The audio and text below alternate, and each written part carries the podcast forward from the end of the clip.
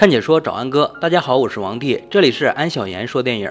今天王帝给大家讲一部男主从小公务员变成黑道大哥的故事，与犯罪的战争，坏家伙的全盛时代。废话不多说，让我们开始说电影吧。故事发生在一九八二年的韩国，当时的老崔出生于一个显赫的家族，然而老崔的父亲当时在竞选国会委员时，以第二名的成绩无缘当选，郁郁而终之后，崔氏家族就此家道中落。因此，老崔和一家妻女老小过上了拮据的生活。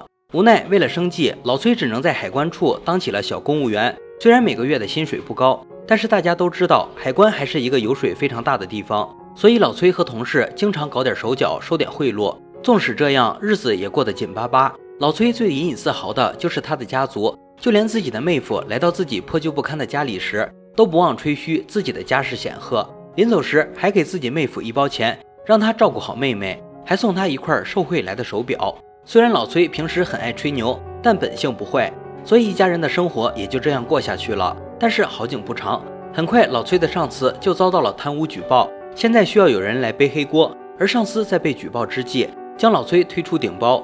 老崔清楚的知道，现在自己随时都有被炒鱿鱼的可能。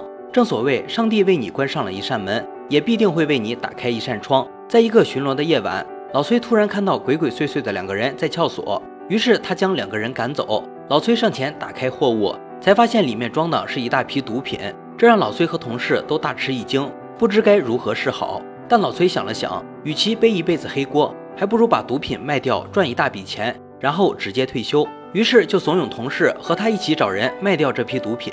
话说老崔的口才还是很不错的，一方面说反正这是毒品，失主肯定不会报警；另一方面说他们国家曾经被日本欺辱了那么多年。现在我们把毒品卖向日本，让该死的日本野蛮人吸了毒品，灭了他们。老崔一下子就把犯罪上升到了爱国精神。几天后，老崔联系到了当地的黑帮大佬阿皮，在与阿皮商议毒品价格的时候，老崔意外得知自己与阿皮竟然有点亲戚关系，而且自己还是阿皮的爷爷辈儿。于是，在阿皮试毒品的时候，老崔一直说不上话，就在一旁一声不吭地喝着小酒。但不喝还好，这一喝，老崔就开始闹事儿。叫校长让阿皮给自己跪下磕头，可想而知，他最后被阿皮的手下胖揍了一顿。但事情并没有就此结束。第二天，阿皮被家父急召回家，结果回到了家中，才发现老崔竟然也在。原来老崔找到了阿皮的父亲，阿皮的父亲是一个尊重辈分的人，当场就让阿皮给老崔下跪磕头。最终，阿皮只能心不甘情不愿的下跪磕头，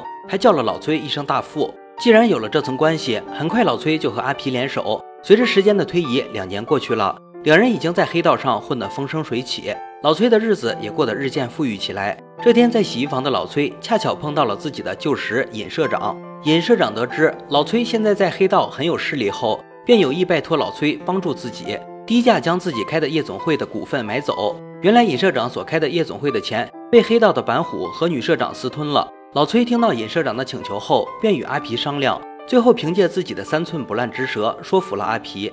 紧接着，老崔便收购了尹社长的股份，并与板虎和女社长见了面，但他们根本没把这位突然冒出来的股东当回事儿。在见面之后，也是对老崔言辞讥讽，双方因此大吵了一架。老崔更是被板虎的人痛打了一顿，老崔被他们扔出夜总会。但板虎没有想到，他的这一举动恰好给了阿皮前来砸场的理由。老崔被轰出来之后，阿皮便带着众多手持棍棒的小弟杀了过来，然后把夜总会砸了个稀巴烂。一场打斗之后。阿皮也成了夜总会的新常务。然而，就在不久之后，就有一堆警察对夜总会进行查抄。老崔和阿皮也被警察带回警局。在警局中，老崔称这件事他怀疑是板虎和女社长搞的，因为阿皮打了人，有足够的证据，很难脱身。阿皮听后一脸的难以置信，原来是板虎报的警。一个混黑道的被打了，居然报警寻求警察的帮助，这在阿皮看来是一件非常可笑的事情。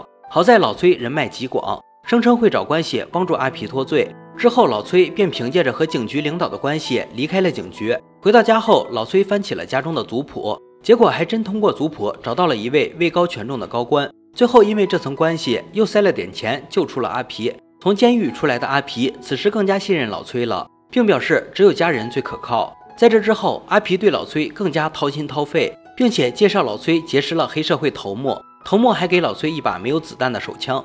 而老崔也带着阿皮结识了各路政府的官员。随着时间的推移，又是三年过去，老崔和阿皮两个人的生意也越做越大。随着两人层次的提高，他们所见到与所接触的人也越来越高。没多久，韩国的老虎机业务开始迅速发展了起来。千万不要小看这个生意，因为对于黑道来说，这在当时是最快的来钱生意，并且风险很小。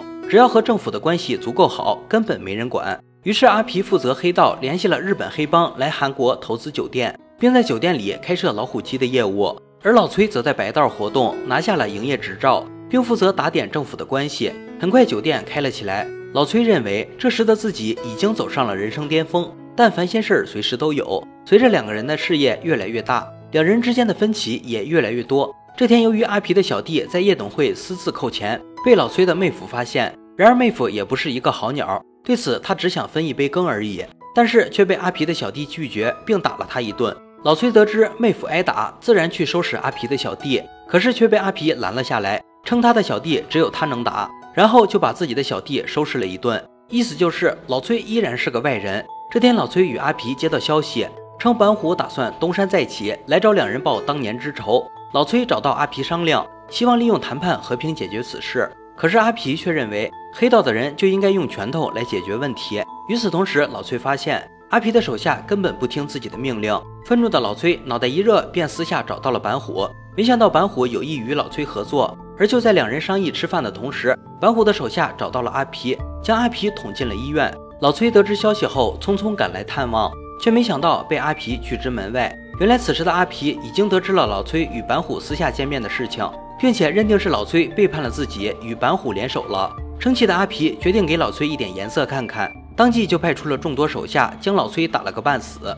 并把老崔拖得只剩下一条内裤，扔进了一个大坑里。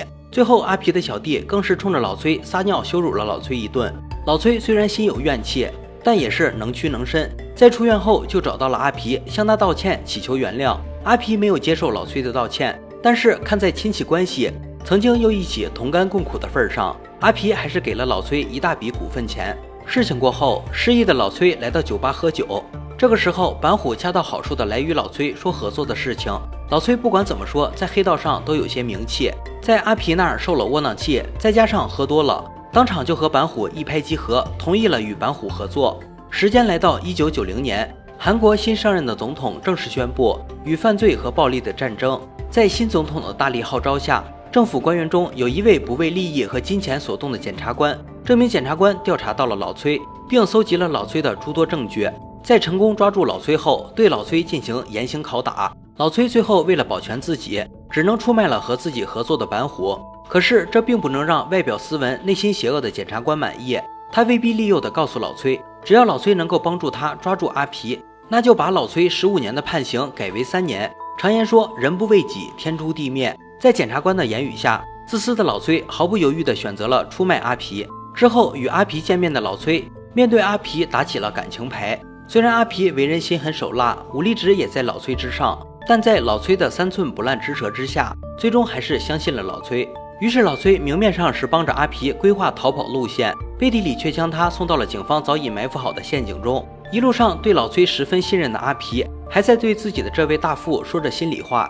没想到行至中途，又突然出现了一堆警察。当阿皮发现自己再一次被老崔背叛的时候，他愤怒之极。可是，一切为时已晚。阿皮试图与老崔进行殊死搏斗，但是在警察的包围下，阿皮只能无助又悲愤地被按到车上。画面一转，又是过了好几年。此时，那位刚正不阿的检察官已经开始和老崔在暗中合作，而老崔的身份也渐渐洗白，不仅仅钱赚得钵满盆满，自己的儿子更是成了优秀的检察官。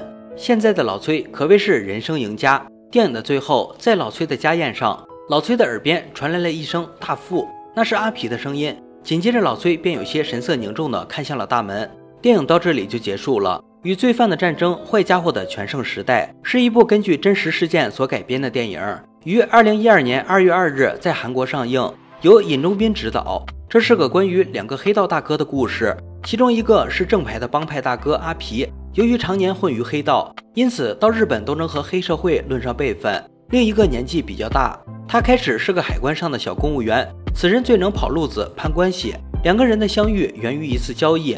虽然他们都是混子，所不同的是，一个混的是江湖，一个混的是官场。江湖人的逻辑或许不合法，但一定要讲理。这种光明磊落，也可以称之为侠义。而在官场混，从来都是不能这么莽撞的。在权势面前，他总能毕恭毕敬，笑容可亲。在江湖和庙堂间，有人靠权，有人靠脸。这部电影的结尾，导演给了一个开放式的结局。对于结局，市面的解读不一。第一种解读便是，当年阿皮被抓，实则是与老崔演的一场戏。最终阿皮被抓后，老崔在外面铺路，打点好政府的人，并培养了自己的孩子成为检察官，为的就是在未来某一天释放阿皮，并且最后成功了。阿皮来参加老崔的家宴，发自心底的对老崔叫了一声大富。第二种解读便是阿皮刑满释放，于是前来寻找老崔复仇。第三种解读则是阿皮并没有出狱，只是因为老崔背叛了阿皮，所以阿皮一直是老崔的心魔。那声大富也是老崔的幻听。关于这三种解读，也是仁者见仁，智者见智。不知道你更喜欢哪种结局呢？好了，今天的解说就到这里吧。喜欢安哥的解说，别忘了关注我哦。看解说找安哥，我是王帝，欢迎大家订阅安哥的频道，每天都有精彩视频解说更新。我们下期再见。